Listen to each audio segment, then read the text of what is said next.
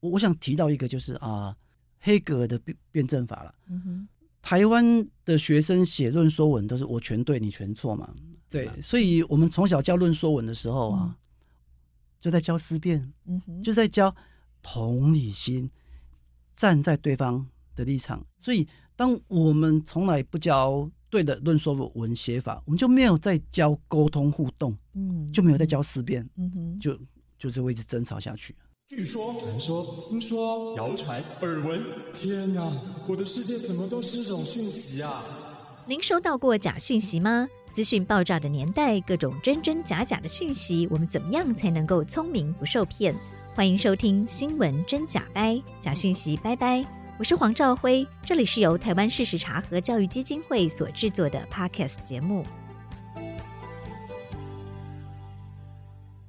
Hello，大家好，我是赵辉，欢迎来到新闻真假掰。今天来到现场要陪伴我们一起提升科技资讯与媒体素养的好朋友是惠文高中的老师，同时也是畅销书作家蔡启华。其华老师好，呃，赵辉好，各位听众大家好。其华老师已经出了第十一本书了，嗯啊，而且其实很多都跟媒体素养有关系哦。新的这一本叫做《思辨世代我启动》哦，对。那我们知道媒体素养里面很重要的一个能力就是思考辩论的能力哦，嗯、思考哦辨别事物，然后辨别独立思考的能力哦。对。那思辨就是媒体素养重要的能力，到底要怎么培养呢？秦华老师在新书里面跟我们分享了二十堂思辨的必修课哦。嗯嗯嗯、那我们今天就要邀请。秦华老师帮我们哦，从个人面、交友面、社会面、世界面来看，我们要怎么样培养独立思考、思辨的能力？秦华老师，为什么叫做思辨世代我启动？哦，要启动哦，听起来非常的动感。因为思考不能改变你啊，哈，行动可以啊，哈。那这本书我为什么会分成，就是从个人、朋友、社会到整个世界，哈。当你自己没有启动的时候呢，你是不可以、不可能改变这个世界的哈。嗯、那我举个简单的例子哈，啊，疫情过后哈，国中生他网络沉迷哈多了两成四啊。嗯，啊，为什么我们人会沉迷？啊，因为我们喜欢一个东西，就像我们一直上社群媒体，那脸书他们的设计就是。他每隔五分钟，他会就会给你一个新的，哎，谁给你点赞的？嗯哼，那你大脑就会分泌多巴胺，那我们就会造成就是每隔五分钟就看一下，我刚才一篇 po 文，是不是多几个人的？是啊，就是它是一种用科学的方式 在驯养我们。嗯哼，每隔一次，哎，一点多巴胺，一点多巴胺。可是它有个特色哦。所有的这些快乐的刺激呢，久了会怎么样呢？会迟钝。那我们就需要更大的刺激。是，这时候沉迷就变成瘾了。哦，所以以以我自己为例，就是我二十几岁就很想写书嘛，啊，很懒，非常非常的懒。哦，到最后呢，啊，遇到一个好的老师，他逼我，哦，所以我四十四十七岁才出第一本书，我今年五十七岁出第十一本书。可是 我这辈子最最想写的书呢是。是我的第四本写作书，那这本是我已经是花了二十几年的整理了。可是我半年前就说要写的，我昨天晚上才写完第一篇。为什么呢？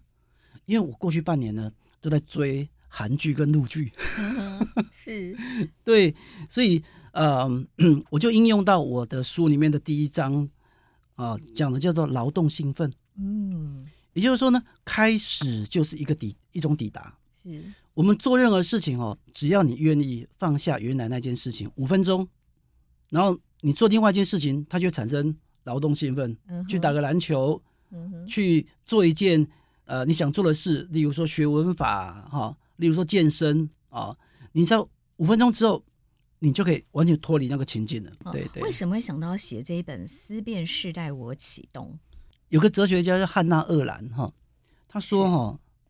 不思考会产生罪恶了，因为我我发觉到这是一个呃集体不思考的年代了。嗯、有一位有一位那个 podcaster 叫做敏迪啊哈，嗯、他说呃我一直想写一本书，叫做早知道书啊，啊，早知道早知道，我那时候这样做就好了，就就对。千金难买早知道。对对对，所以对，所以想说。这这二十二二十篇文章，嗯，对，就把您这三十一年教书累积的心法，然后写出来，告诉大家要怎么样培养自己的思考思辨能力。对，那 我发觉到就是最近五年的学生有个特色，就是呢说的比做的还要多。嗯哼，哦，就叫 就像我做出一张嘴的，对啊，就就就像 我我带个社团叫做。呃，圣食计划嘛，嗯，对，很棒，圣食哈、就把剩下来的食物变成很神圣的食物，然后可以呃，高中生的营养午餐吃不完的，可以拿去分享给独居老人，还有对对，呃，养老院里面、教养院里面的，对对对。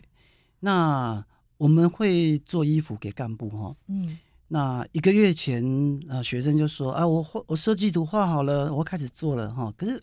隔一个月完全没有动，嗯哼，那我就我就问他说：“你为什么都没有动呢？”嗯哼，哦，他们就给我很多理由。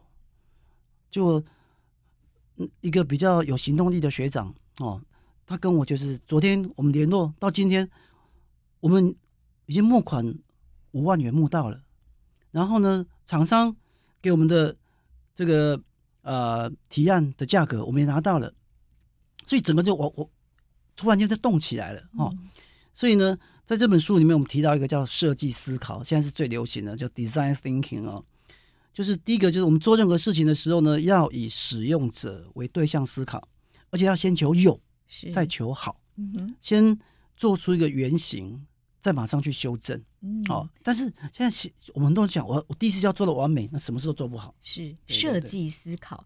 对，对，所以设计思考要怎么样可以达成呢？它有几个步骤。哦。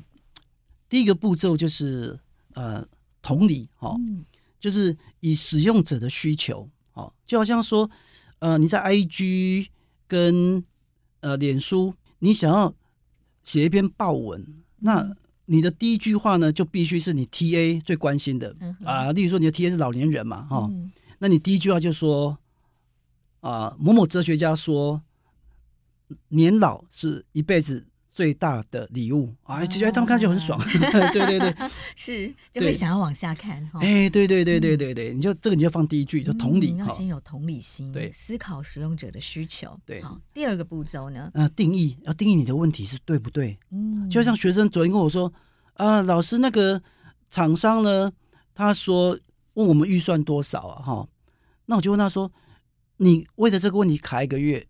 你有没有想过，他为什么要问我们这个问题？因为一件棉 T，它有一百种材质，所以它有一百种价格。嗯，你你的规格没有提，所以你没有问对问题，就没得到对，就没有没办法得到对的解答啊。定义问题是定义问题很重要。嗯、对，嗯，然后呢，第三个步骤呢，再、嗯就是同理使用者的需求，然后定义出问题的关键之后。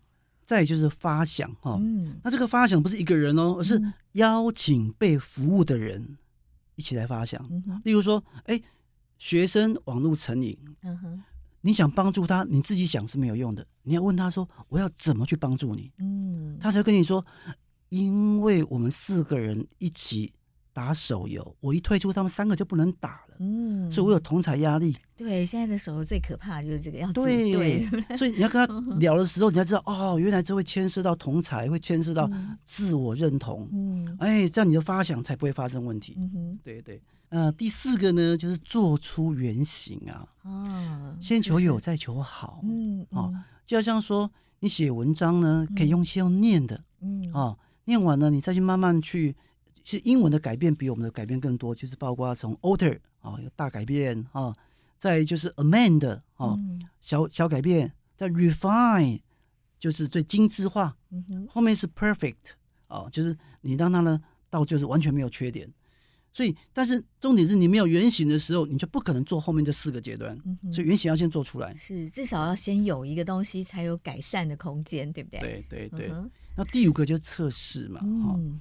测试，然后不断的测试，不断的滚动性的修正，嗯，它会一直改良，一直改良到最好。对对，所以这是设计思考的五个步骤，要先同理使用者的需求，定义出问题的关键，发想，哦，邀请被服务的人加入一起发想，然后大先制作出初步的原型来，再经过不断的测试来改良。对对对。OK，好，那这个是在培养思辨能力的第一个步骤吗？啊、嗯，这个是希望让学生先动起来。嗯啊，那动起来之后呢，哈，我们接着要记得就是我们要把思辨当成一种纪律。嗯哦。那我觉得思辨就像是陀螺的绳子一样哈，我们我们没有那个绳子，我们陀螺就没有旋转的自由，所以越思辨越自由哦。那 事实上哦，呃，思这个字呢，在战国时代这个字哈，那个思它是烟囱的烟的囱的意思，嗯，也就是呢，思呢就是心。跟脑啊，就是快思跟慢想嘛，嗯、哦，就是因为我们现代人就是网络时代，就是情一下就有情绪了，嗯，可是呢，你没办法去好好的去想，嗯、所以思呢，就是跟你讲要慢想，就好像我太太只要念我，嗯、我第一秒是情绪，啊，我又不是故意的，可是呢，当我学会慢想，当当当五秒钟之后，哎，我就知道，哎，我老婆是为我好的。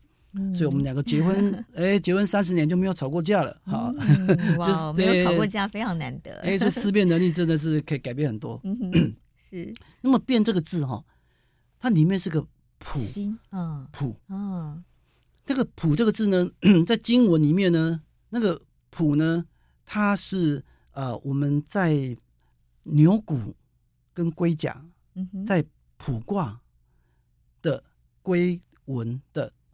啊，龟裂的形状，所以那个普呢，它在经文里面那那一横哦，横的那一横有向上向下都有哦，哈，所以变就代表就是它会决定你未来的方向。嗯哼，那我们就以最近前阵子白饭事件有没有？嗯、就你你你你你饭不够了，我们是马上情绪反应，刷一星负评。呵呵，可是白饭事件，您要不要跟听众朋友简单说明一下？啊，就某有一群这个某某大学学 生，欸、某大学二十几个学生去吃快炒，那白饭吃光了，然后他们就说：“你们有承诺就是白饭无限量供应，那现在白饭吃光了，可是他们还要再煮，时间太慢了啊，那就有情绪了，嗯啊，那就马上发刷一星负评嘛，嗯哼啊，对，就可是到最后就变成。”媒体就很喜欢追这个新闻，嗯、可追到最后就是什么？就是所有的人都受伤了。所以，如果我们好好的学会思辨、快思慢想，嗯哼，所以白饭事件应该要怎么思考？成本效应啊，嗯、哼 就是你这样做下去之后造成的，我们要我们要花更多时间去处理。所以说，有时候思辨为什么我们第二章，我们第二章会讲到朋友哦，就跟阿德勒讲的，就是。人的情绪问题百分之九十是人人际的问题。嗯、如果你学会知道学会思辨，就是我们人跟人交往就跟打太极一样，你要先收才能够推。推嗯，对，而不是你什么都是我全对，我全对。哦，那我我想提到一个就是啊，黑格尔的辩辩证法了。嗯哼，台湾的学生写论说文都是我全对，你全错嘛。所以我的学生这样子写在澳洲，他的英文作文拿零分嘛。然后他澳洲老师跟他说：“你一定要证明对方也有对的地方，你才有分哦，不然你是零分哦。”哈。然后新加坡请剑桥大学帮他们设定了一个论说文的一个评分机制。那里面提到一个就是说，第一分就是说自己全对，没有讲对方观点的是。低分，嗯，因为你就不懂得怎么听别人说话，对对对对。然后中间的分数是我一点，对方一点。那高分高分就是用细节跟事实，然后呢，对方讲对方有对的一一点，那我有对的三点。嗯啊，那这是论述人最高的最最高的分数的评分的方式，你、就可以找出。呃，对方的观点里面，我认同的部分，对不对？对，然后也可以呃，用自己的观点要来说服对方，对，是这样的意思。对，所以我们从小教论说文的时候啊，嗯、就在教思辨，嗯，就在教同理心。站在对方的立场，先把对方的情绪接下来，再说自己的。嗯，所以当我们从来不教对的论说文写法，我们就没有在教沟通互动，嗯，就没有在教思辨，嗯哼，就就是会一直争吵下去。是，对对是。好，所以要快思慢想，对对对，多思考，多想几秒钟，对不对？对对对对。所以个人面呢，我们可以就是快思慢想哦，多想几秒钟。还有什么可以培养自己思辨能力的方法？呃，这本书的第二部分我们讲到交友啊，嗯哼，因为我发觉台湾的教育啊，一直没有在教我们面对冲突的思辨，尤其是我服务的单位是学校哈。学校的老师有个特色，就是我们一旦某一天我们意见不合，就是我们。一试就是天敌啊，这是非常可怕的哦。可是，呃，因为我负责学校的国际教育哈，那我进学校之前，我又是做国际贸易，嗯哼，所以我必须大量的去跟国外的啊、呃，这有人去沟通哈。那我就发觉他们会讲话很直接哦，那么可能会伤到你。可是呢，他们是对事不对人，可是我们。的教育会让我们对任何的批评就往心里面去。那么，我就问一个西德的友人说：“啊，你们为什么可以讲话那么直啊？直到就是，例如说他来台湾，我带他去花莲玩，然后呢，那个晚上他直接要我们所有的人坐下来。他说我的同事得罪到他。哦，他那就晚上当然吃月饼，然后气氛有够差的。他讲。”就是他从头他整天就说 We need a small talk this night，一直讲他的情绪上过不去，所以他需要跟你们沟通这样。对他，他他觉得 feel offended，说你们冒犯到我这样子，他他就直接 go straight，直接讲出来。嗯，然后哇，大家气氛很僵啊啊，那那因为因因为我我本身是主任嘛啊，我就说啊，这些所有的事情呢。哦，都 It's my bad，都是都是我引起的啦。嗯、哦，你会引起那双方双方到最后发觉我承认错误，然后他们也软下来了。嗯哼，那总之到最后就是我们我们就大家就开诚布公的来讨论，就没事。嗯、他就说、啊、没事，没有隔天又可以快乐去溯溪。嗯哼，但是一个纯华人的文化，真是非常非常难的。嗯，华人比较相怨一点。对，所以隔天我就问这个德国友人，就说哈，嗯。为什么你们讲话这么直啊？你你不觉得伤害到别人吗？他就跟我说哈啊，他们以前学过一个就是马克思的冲突理论呢。所以冲突理论就是我们人跟人交往哦，我们不要怕冲突，嗯，因为冲突可以快速呈现问题、解决问题，是那让事情更有效率。但是放在我们东方的话，最最重要就是我们一定要给。对方下台阶，嗯哼，或者是先勇于认错的那个人，嗯，他反而会得到尊重，嗯，跟尊敬。嗯、就就像我刚刚所讲的，哦，明明跟我没有那么那么那么相关，可是我勇于去认错，给给所有的人下台阶的时候，哎，突然之间整个冲突就解决掉了。嗯，所以啊、呃，在第二章哈、哦，整个大量的例子都在讲，哎，我们。人跟人之间，就像尼采讲的刺猬一样，哎，我们太近会刺伤对方，太远得不到对方的温暖，哈、嗯。所以我，我我们要如何去面对冲突，然后呢，又彼此保持温暖？对，那如何？最重要的重点是什么？啊、呃，最重要就是有话就直接讲，嗯、直接讲，但要考量什么？要考量，尽量不要伤到对方，嗯、而且要不要坚持己见。嗯，要多倾听啊。对，要多倾听。一句话就是不要理直气壮，要理直气和。和哎，对对对，理直气和。对对对对对。我们看到奇华老师的书里面有，其实有提到思辨有四大障碍，对不对？是哪四大障碍？然后为什么会有这四大障碍的说法？哦，呃，其实思辨是一种后设了，也就是思考为何我如何思考。嗯嗯，嗯那。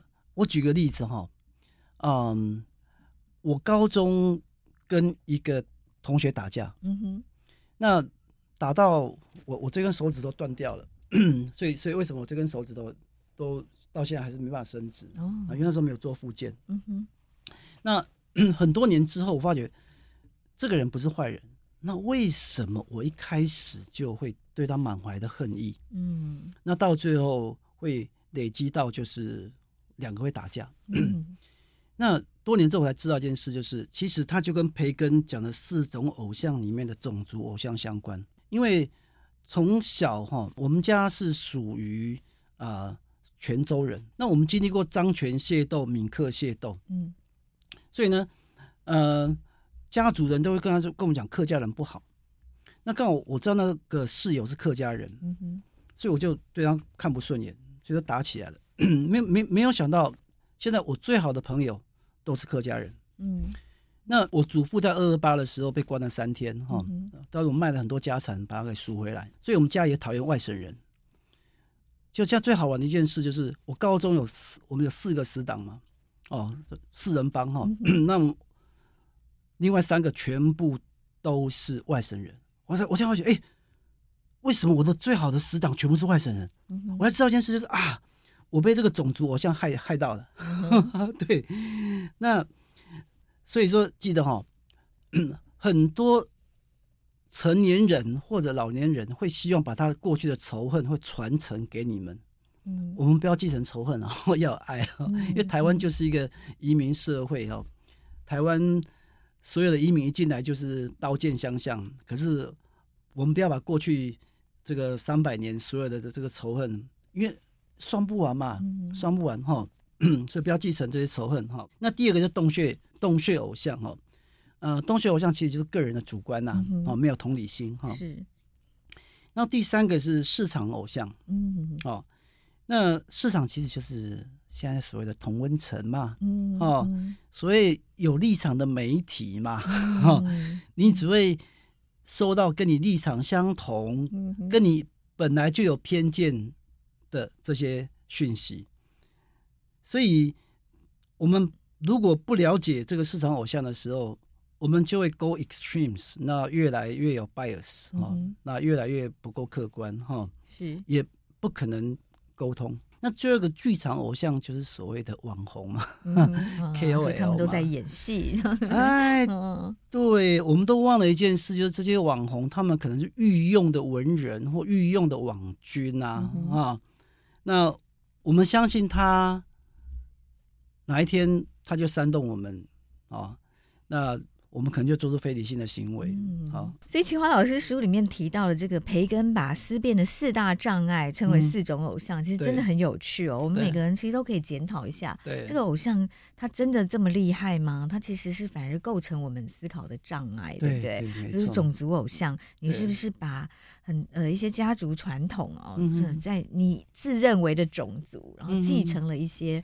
呃，偏见下来哦，流传久远的偏见哦。嗯、还有您提到这个洞穴偶像哦，嗯、我们是不是躲在自己的洞穴里以管归天？对，然后就绝对的主观哦，没有不晓得外面的世界了。还有您提到市场偶像，其实就是同温层里面哦，媒体立场偏颇啊，或者是我们的社群媒体很容易经由演算法。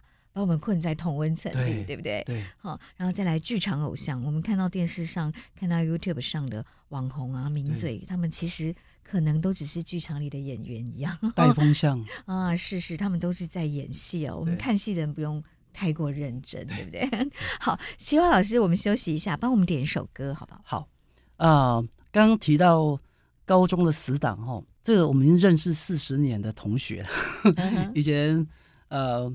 我们高中我们在一起，那这四十年我们还在一起哈。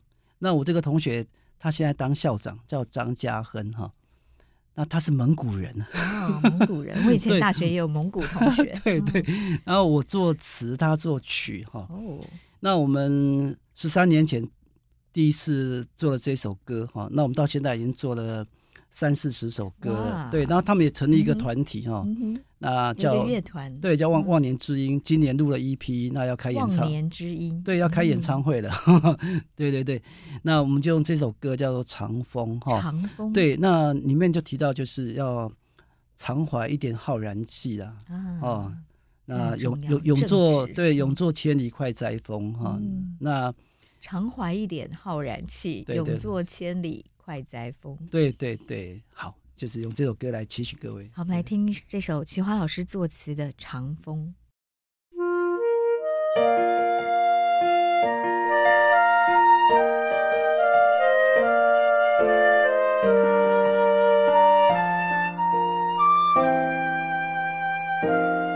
青春是长长的风，要吹过花朵的海洋，要冲到老鹰的天空。青春是长长的风，没有越不过的海洋，没有冲不到的天空。歌声是长长的风。吹干泪水，吹走痛，留住美好，留下梦，声回荡在胸中。有一世长长的风，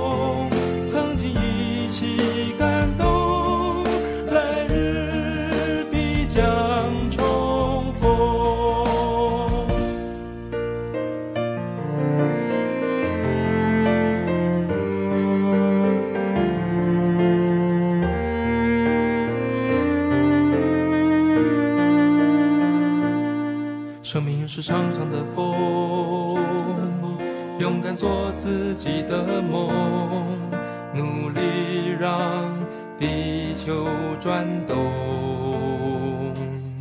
生命是长长的风，长顺一点浩然气，用作千里快哉风。歌声是长长的风。吹干泪水，吹，美好，留下梦，一生回荡在胸中。有一世长长的风，曾经一起感动，来日必将重逢。歌声是长长的风，吹干泪水，吹走痛。留住美好，留下梦，声回荡在胸中。有一世长长的风，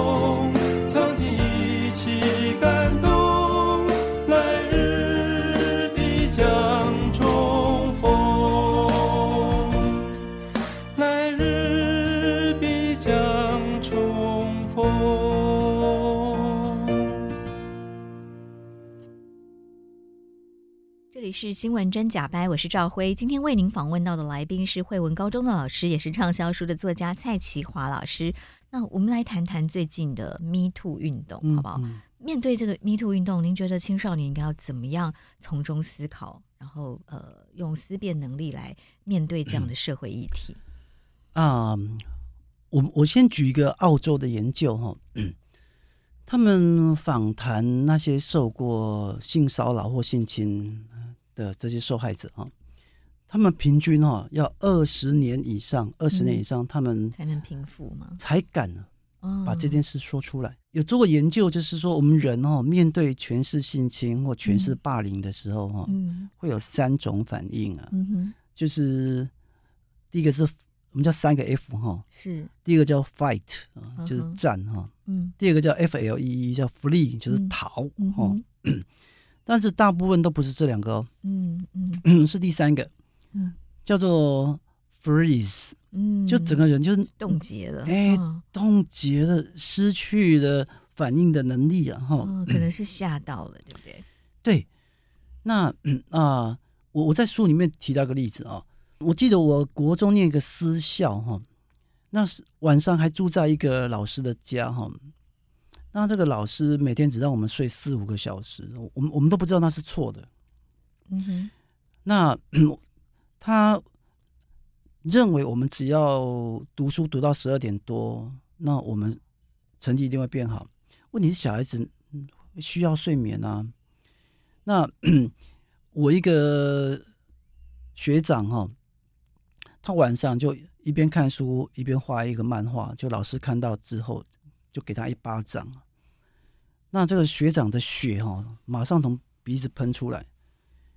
那学长学长就拿两只手哈去盛那去盛他的血，嗯，那个血流到就是从他的手整个是满出来。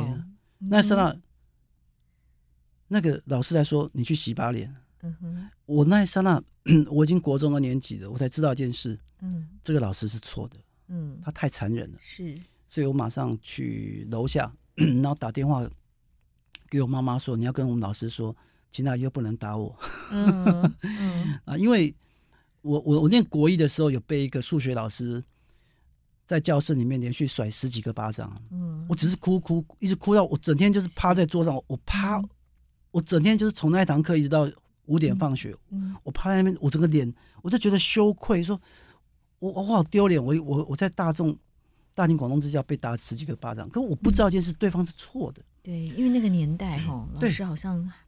还蛮多都会体罚的，嗯，对，我自己到国中也是，老师会有那个一百分，一定要考一百分，差一分打一下的这种，哦，全班就排队让老师打，嗯，对，所以前一阵子有一个拉拉队员哈，那他也提出说谁对他有性骚扰哈，嗯哼，结果他竟然被出征了，嗯，那大家都说你拖了十年你才自爆啊哈，你当初为什么不说？你现在才说，你就是在蹭流量嘛？你这样其实是真的是没有同理心，对不对？对，所以，所以我们这本书会告，会用很多科学数据告诉大家一件事，就是第一个就是我们当初没有反应，有时候并不是我们的错哦，可能不敢讲，也可能是吓到了，不知道该怎么办，对不对？而且会觉得，如果讲出来，可能也没有人会相信。对啊，对，因为我觉得性骚扰最麻烦的就是它很难有证据。对对，他很难有证据，所以你也怕说，哎，讲出来以后，大家会不会会不会不相信我，对不对？所以才要 Me Too 嘛，就是很多人都说，哎，我也是，我也 是，我也是，好，然后发现了一个惯犯，好，会发现了一个人，呃，常常就是用权势在做性侵或性骚扰的 行为的时候，书里面也提到那个台中房思琪事件，对，那是一个台中市最好的一个国中。的最好的科学实验班，那个班到最后全班几乎全部上了一中女中了。那个班现在有十五个博士啊。嗯哼。那有一位女生被他们导师性侵啊。嗯。就那个导师当到了校长。是。那这位受性侵的女学生知道这个校长即将安全下庄要退休了，那他找了人本基金会。那天下独立评论。做了四个月的报道，连那到最后那个他的同学也一个一个出来发声，就这是真的，嗯、这是真的。嗯嗯、可是政府单位就是没有处理。嗯哼。那所以有有一个晚上，就是呃，他的律师，还有他毕业的高中的校友会，还有天下独立评论的廖云章总编哈。那那个晚上，星期三晚上，我们在。啊，在 LINE 上面不断的去讲说怎么办怎么办，因为要移送地检署，移送地检署之后，因为没有证据，而且呢，侦办期间是不能够对外公开，寻求舆论这个帮助的，所以就那校已经过了校长的退休期限，所以他们都非常的沮丧，就是没有用的，没有用的哦，公平跟正义得不到伸张的哈。总之就是呃，他们就来跟我说。为什么你们教育界没有任何人为这件事情发声？真的没有。嗯，嗯，那总之就是我我马上就是跟当局的一个高官，他可以直达天听的哈。我只是跟他说，你们不处理，我明天就在我的脸书，我会开始做各种这个呃倡议，嗯哼，甚至会攻击。嗯，那因为马上要选举，我就说你可能选不上。嗯哼。就我我我给他们就是星期五五点一定要处理。就那天星期五四点，我打开收音机就听到说，那位校长被惩处了，没有退休金了。嗯哼啊，总而言之就是不要怪他为什么二十五年之后才才才提出来这件事情，他真的很痛很痛很痛。嗯、可是很高兴一件事是，这事情过后，那个受害者有写八百多字给我，跟我说谢谢，说哇他。有有有得到平复。嗯，对对对对。是因为这种呃，尤其权势性骚扰、性侵哦，当事人一定就是处于一个不不不不平等的状态，对不对？会害怕说，哎，那他权权力比我高，甚至他可以主导掌控，说我我能不能毕业，哦，我能不能升迁，哦，我能不能怎么样？哈，是是一个权势不对等的状态，所以这样子的状况，权势性侵、权势性骚扰才会是。呃，我觉得是最可恶的啦，当然也就也不用讨论说这有有一些比较难认定的是感情哦，好像哎曾经是恋人，那到底好，即使呃这个有有些时候到底是不是你情我愿，会有一些模糊状态，对不对？不过至少谁有一方说不的时候，那就一定是不，对不对？有一方拒绝的时候，就千万不行。但这个在思辨的能力上，怎么思考，怎么怎么思辨呢？我觉得这一波 Me Too 哈。会造成现在的孩子会懂得更保护他们自己。嗯哼。那思辨它非常重要的一点是，啊、呃，过去的我们我们讲叫文化文化的一个继承，文化的一个遗产哈。例如说日本就是比较大男人主义嘛哈。嗯、那台湾以前是母系社会，好，那么也就是说，呃，整个文化会。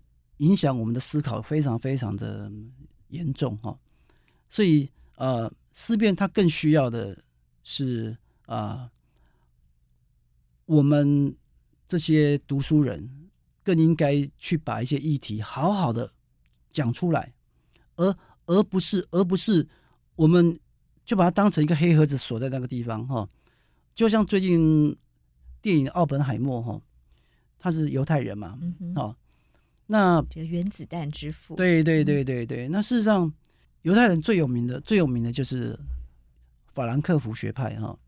那法兰克福学派，他们最想找到答案，就是为什么人类会走向新的野蛮？嗯哼，是啊。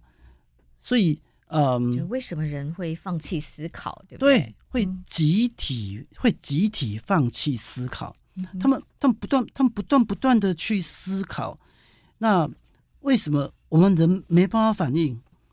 那我们会集体会会走向会走向一个集体的弱智，所以嗯，我觉得 Me Too 运动点醒我们几件事情了哈。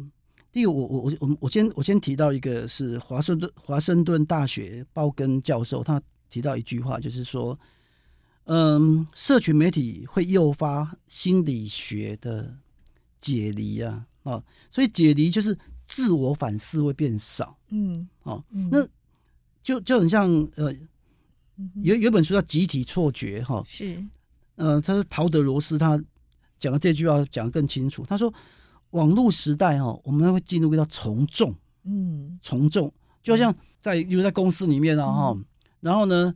呃，晚晚上我们我们都说，哎、欸，这女职员都要去。啊，我们发觉说，每个女职员她们身体都被碰，哎、欸、，A 跟 B 受到碰触，她也没有反应。那我受到碰触也应该，嗯，就不敢有反应，我也不能反应，不敢拒绝。对，就是就是从众。嗯哼，哦，嗯，尤其是网络时代更严重，对不对？因为网络上如果呃跟大家意见不同，就会有酸民留言攻击，对，对会让你更觉得说，那我不要了哈。对，所以所以，呃，Me Too 当然这一波对台湾来讲是造成啊、呃、很多社会资产的坠落嘛，哈、嗯，因为他们这些人他们以前做了很多好事啊，嗯、那突然之间，呃，例如其中有一个振兴的台湾的职业篮篮球，我觉得他这件事情是对的，对社会有极大的贡献，让这些运动员有更好的出路。可是今天当他整个被打落神坛的时候，我们这得情爱敬而勿喜，哎，他真的是我们社会的损失，哎，啊！但是这个负面效应之外的正面效应是，它将造成下一个时代的人更知道一件事情：我可以有自我，我可以不从众，你碰触到我，我可以说话。嗯哼，对，我不喜欢你就不可以碰触我哈。有每个人都有自我的呃自主意识，身体的自主权，对不对？没错，没错，没错，对，是所以。自我也是思辨能力里面很重要的一个呃项目，就是我我们要先知道说 我我自我是什么，对不对？对，对。好，那其实其实，呃，这本书里面提到很多很多啊哲学啊，嗯、就就就好像这个呃沙特他常提到，就是人生本来没有意义啊，人生的意义是需要我们自己去创造。嗯哼，而这个创造，事实上我们人是靠行动是去证明自己的自我样貌。产生自我效能，嗯哼啊，因为你的自我效能强了，你才有可能在未来啊，给做出你自己的 work 啊。那、嗯、个 work 有两个意思，一个是你的工作，嗯、一个是你生命的作品。嗯，但是这些都是没有强大的自我做不出来的。嗯，对，是，对，您认为要有行动哈，不不只是我思故我在，还要我行动才可以证明自己生命的意义。对对对、嗯，是好。所以，我们怎么样？呃，透过思辨哦，更可以认知说自我是什么？哈，我们拥有自我吗？对。看秦华老师的书里面，其实有提到欧文亚龙这个存在主义，对，谈到的生命有四大终极议题，对，是不是？我们常思考这四个终极议题，就比较可以知道自我哦是什么？没有错。好，那这四大终极议题，帮我们介绍一下。嗯。第一个是无可避免的死亡，嗯，无可避免的死亡，每个人都没有办法避免哈。呃，第二个是孤独啊，孤独。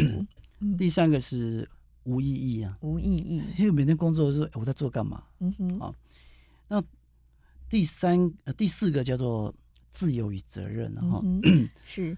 好，无可避免的死亡，我想大家都知道，嗯、每个人都没有办法面、嗯、呃避免死亡哦。嗯、然后，甚至哲学家说，人是向死的存在，对不对？对对对，一生下来其实就是要走向死亡的过程。好，但我们怎么面对从出生到死亡？对，好，这个过程我们可能自己要想一下哈。对，我们怎么面对死亡？对，还有您提到这个欧文讲的孤独哦，我们怎么样？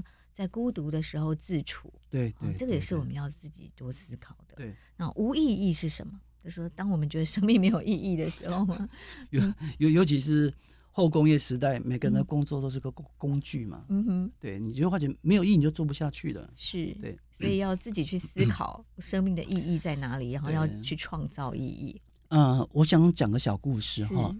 嗯，最近我认识一个烧肉店的老板哈。十五年前，他只是一个只有国中毕业学历的一个烧肉店的厨师。那他觉得工作没有意义啊，嗯，他很想离开这个行业。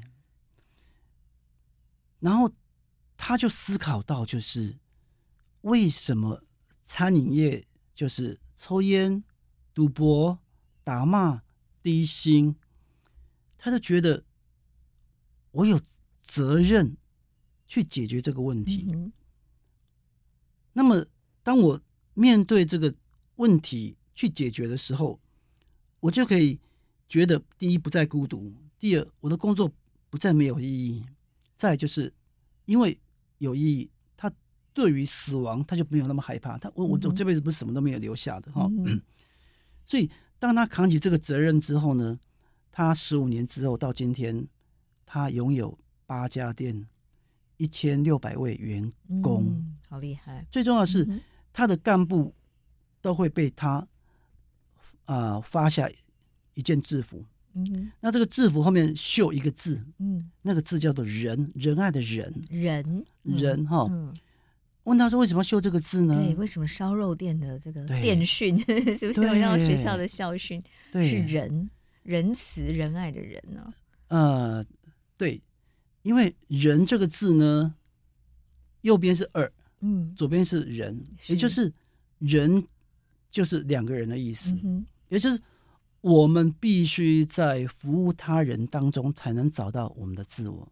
人是不可能为自己而活的，嗯嗯，我们只有在服务他人的时候，我们自己的生命才能够产生意义。嗯哼，所以他也因为理解的自我就是面对责任。嗯哼。然后跟他人产生连结，嗯、你这辈子就不会无意没有意义的啊！对是，所以这就是呃欧文亚龙的存在主义治疗里面讲到了生命中四大终极议题：无可避免的死亡、孤独、无意义、自由与责任哦。所以怎么样同时思考这四个问题，找到自己的答案？对，哦，这是很重要的培养自我的一种思考变思辨哦。对，所以这是一个很重要的思考思辨能力的培养过程哦。嗯、还有在媒体试读上面呢，嗯、呃，您也提到有六个步骤，对不对？嗯、哦，其实跟写新闻稿的原则还蛮像的。对哦，Who、Where、When、Why、What、How。好，我们来解释一下，怎么样？呃，在媒体试读的过程中，培养思辨能力。对，啊，要看作者哦，哈。嗯，这个这个要看作者是谁？这个作者是不是御用文人啊？哈，御用科学家？哈，是他是否有立场？嗯，那对，就这其实蛮适用于我们接受接收到任何讯息，不只是媒体报道，对不对？我们接收到 Line 的讯息，看到脸书的讯息，都是这样子哦。对，我们先看 Who，作者是谁？还有他是不是这个领域的专家？哈，他真的是专家吗？对不对？就像那个 COVID nineteen 期间，很多人都在讲各种疫情，哦，他可能是药师，但是讲了很多很专业的感染学的知识，但他真的是专家吗？没有错，没有错。对，那第二个就是 Where，嗯，就是他是在。什么地方发表的？嗯，啊，如果是 Line 上面的一个传来分享，嗯、那很多都是假的嘛。是，可是如果他是，例如说天下啦，哈，嗯哼，这些是有权威性的期刊杂志，对 BBC 哈，嗯哼，这些是学术性的啊，或者是有这个有声誉的、有声誉的社群媒体，哎，对对对，这个我们比较能够相信哈。是。那第三个当然是会嘛，嗯，因为我们最很好笑的一件事就是，我们这样 在传一个假的讯息，啊，就是十年前就传过了，对，所以真的，所以讯息要更新，嗯，是是是，有时候是那个说，哎，这之前发生过嘛，然后说什么香蕉过剩，然后倒到海里多少公顷，那个可能是十年前、十几年前、二十年前的新闻哦，嗯、照片是二十年前就搬过来，对，对不对？所以要看是什么时候发生的事情哦？对。那下一个就是 why，很多讯息它本身有它背后操弄的意义，嗯哼，啊，有时候你看完就哎很有道理啊，可是你如果仔细一想，就是哎，他可能跟着某些人同时间都在发类似的这些文章，啊，因为啊他们在一起攻击某个人，嗯哼，啊，对，坏就是他为什么要传这个讯息给你，对不对？或他为什么要写这一篇东西？对，然后发表这个资讯的目的是什么？对。嗯，对，就就好像，呃，去年年底的时候，呃，全世界加起来大概有三十几个网红同时间在攻击我。对，他们为什么？因为他们他们被启动了，他们可能收到某个政党，然后启动，他们同时会 assign，就是，哎，我们现在的任务就是一起攻击这个人。嗯哼，然后讲起来都很有，也不能讲有道理啊，就是因为他们也不认识我，然后。他们得到上面给他们的资讯，然后根据一点点资料，就开始，我我我我只在脸书上面发表五十个字而已，他们就根据这五十个字，然后就开始做文章啊、哦，所以要 why 为什么啊？哦嗯、他们可能同时在做网络攻网军攻击啊，哦嗯、哼对，是，所以从像这个被网军攻击的经验里，您学到了什么可以跟听众朋友分享？呃，我学到了第一个就是网军。第一是很多假账号，嗯哼。第二，他们最大的收获就希望你难过，嗯，因为他们每次要产生寒蝉效应，对不对？让你以后不再讲这样的话。对对对，因因为，嗯，他们每发一篇文就会用 Messenger 寄给我，哦，请问你有何反应？哦，他是希望引起你的反应，对他希望他希望我难过嘛，所以大家记得哦，被攻击的时候就是不要去读，不要去打开，嗯哼。啊啊！因为如果他讲的是假的，那就就过去了哈。因为其实忽略他、漠视他，啊，不然的话，嗯、这么多人因为刻意攻击、网络霸凌，这自杀了，受伤很重哦。嗯、对对对，是是是，对。其实那个假照、假头像、假账号还蛮容易辨别的，对不对？他可能根本就没有头像，哦，或者是头像是是那个奇奇怪怪的头像，还有没有朋友？也没有朋友，或者你点进去看他的朋友，都是一些呃奇奇怪怪的国家的人，好，甚至是你你看不懂的语言。对对对对，我们不能说哪些国家，因为这样好像歧视了某些国家。好，但是假账号其实是有一些特征可以看得出来。对对，他们他们有时候是公关公司做出来一堆假假账号，是，然后他们会集体帮你按赞，是集体帮你，就像我。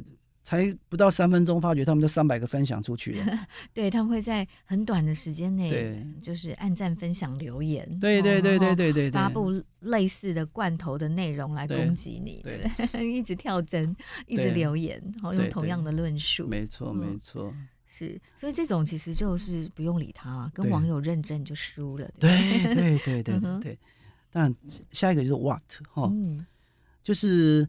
他说的东西有没有所谓的 fact 事实啊、嗯哦？然后有没有 statistics 有没有数据？嗯哦，然后有没有 logic 有没有因果逻辑？嗯、对对对，这是 what 嗯，这是我们在解读资讯的时候要确认的哈。嗯、对对，那么再就是 how 哦，how how 就是说他在写这篇文章的时候呢，哈，到底是。用证据讲话，还是用个人的情绪猜测？嗯哼，在做一个倡议。嗯，哎，对，所以说他怎么来支持他的论证？对不对？对，没错，没错，没错，没错，没错。这六个就是我觉得很棒的一个媒体试读的方式。嗯，对，就当我们看到了一些资讯的时候，也一样可以用写新闻稿的这个五个 W 一个 H 的方式，是一样的来思考说这这一篇内容我到底要不要相信它？没错，没错，没错。好。清华老师在书里有特别提醒我们哦，要提出质疑，即使在上历史课也是，对不对？不要以为历史就是不能更改的，嗯、就是金科玉律，要提出质疑，然不要绝不尽信。其实我们以前就有说，尽信书不如无书，对不对？对对对。呃，胡适博士说过一句话哦，历史哈、哦、是一个被涂涂抹抹的小姑娘啊哈。嗯、还有句话更好笑，说小说除了名字之外。什么都是真的，历史呢？除了名字之外，什么都是假的。因为历史是后一代的人写的嘛，所以胜者为成王，成王败寇嘛。胜者为王，败者为寇。对，胜利的人可以主导历史了，对不对？对对对，所以就像欧威尔在《一九八四》里面提到，就是说，谁能掌控过去，谁就能够控制现在，嗯，以及拥有未来。对啊，所以。任何的执政者，他要做的第一件事情就是什么？就是去改造、编造他自己的历史课本。对，对他有利的历史。对，制造对他有利的史观。嗯哼。哦，所以很多所谓的这些名词啊，哈，就像嗯、呃，瑞典的历史课本呢，一开始不是教他们历史的事实，而是教他们如何检视历史的来源是真的还是假的。嗯，嗯，反正。就学历史的，一开始先教你怎么对史料做批判。对对对，嗯、呃，呃，您在书里面提到的，在怎么样检视资讯来源呢？好、嗯哼，有四个原则哦：时间点原则、第一手原则、可信度原则跟倾向原则。对，什么叫做时间点原则？就时间有没有错误？好，嗯、那第二个就是这个历史到底是。改编的还是第一手写出来的？嗯，是不是他亲历其境的人写的？对对对对，啊、嗯，再来是可信度原则嘛，哈、嗯，例例如说，嗯，很多历史呢，哦，例如有《三国志》《三国演义》，嗯哼，可是你就不能拿拿演义的东西去当正史嘛，嗯，好，那第四是倾向原则啊，因为有时候这个历史是为了服务某个朝代、某个皇帝。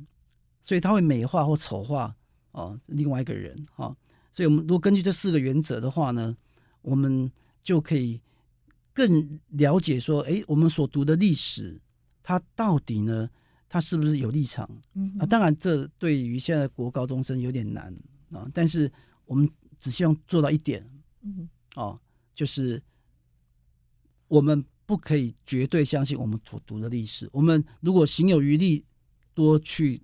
广泛的涉猎，对，嗯、是不要尽信历史课本，即使是历史也要提出质疑。对对对对。清华老师在书里面哦，比较后面的章节也特别提出汉密尔顿的理论哦。嗯、这个我们可不可以跟听众朋友解释一下，它跟思辨能力的关系？好、嗯，我我们都知道汉密尔顿是美国的第一任财政部长哦，嗯、那也是华盛顿最重要的幕僚哈。汉密尔顿在百老汇变成一个音乐剧哈，那美国人重新去认识汉密尔顿。然后得到极大的一个推崇，好。那这本书的最后一章叫做《汉密尔顿，你为何不开枪》哈。我们都知道，汉密尔顿跟美国第三任总统杰弗杰佛逊哈，他们是创立的美国最初两个两大政党。那 当杰佛逊在竞选第三任总统的时候呢，汉密尔顿并没有支持自己党内的博尔哈，嗯、哼因为汉米尔顿他知道杰佛逊是一个比较正直的人，所以他反而支持对方的政党，所以博尔觉得被羞辱了，所以要找汉密尔顿决斗。那汉密尔顿前一天晚上在日记这样写说：“我知道，我明天绝对不会开枪。”啊，所以在决斗的决斗的时候，哈，有各种版本啊，哈。总之，汉密尔顿没有开枪，哈。那么在音乐剧里面，他的枪是指向天空，嗯哼，啊，最后他就过世了，哈。那所以我们讲思辨，其实我们希望有个引导思辨的东西，叫做爱，嗯，因为这个时代很多人拥有知识，哈，嗯。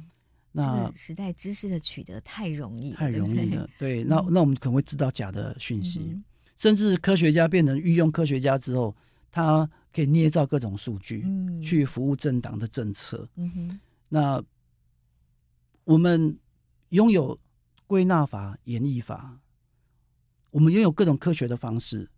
可是，当我们用的这些所谓思辨的工具所制造出来的是一个引导仇恨，或者是引导世界错误方向的一个讯息的时候，我们就不是一个真正的知识分子啊！所以我们要品格，我们要有爱，像像 Hamilton 一样。嗯哼，啊，我觉得这样的思辨才能够 让我们这一代将我们现在充满冲突的时代引导向一个更好的未来。所以，爱跟品格哦，其实也是思辨能力之外非常重要的一环。对对对，呃，我我觉得。如果如果思辨它是一艘船的话，那我们希望爱跟品格是它的舵啦，嗯哼，啊，它才能够走得远，才能够跨过所有时代的这些波涛。嗯，对，爱才是那个终极的目的，对，对不对？对对，对。那思辨是我们的一种手段，对，一种方法，对对对，一种工具。对，好，非常谢谢齐华老师今天的分享，谢谢谢谢大家。谢谢收听《新闻真假掰》，这里是由台湾事实查核教育基金会所制作的 Podcast 节目。我们将陆续邀请各行各业的朋友来畅谈媒体议题，陪您一起增强对假讯息的抵抗力，让我们都能和假讯息说拜拜。欢迎您订阅留言，告诉我们您的意见和观点。